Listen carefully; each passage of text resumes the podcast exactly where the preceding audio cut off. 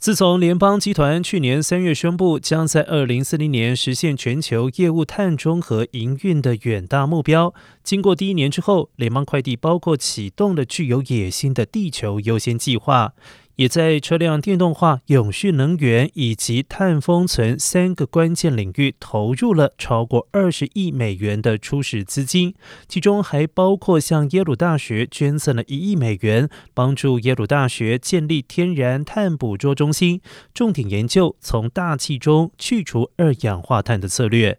此外，联邦快递还升级了可重复使用的包装解决方案，帮助消费者开启自己的永续之旅。这些可回收包装都是由可回收材料制成，客户们将可以重复使用同一包装运输物品，减少包装浪费。联邦快递表示，将持续在产业内思考如何在近零碳排的世界推动运输和物流的新发展可能。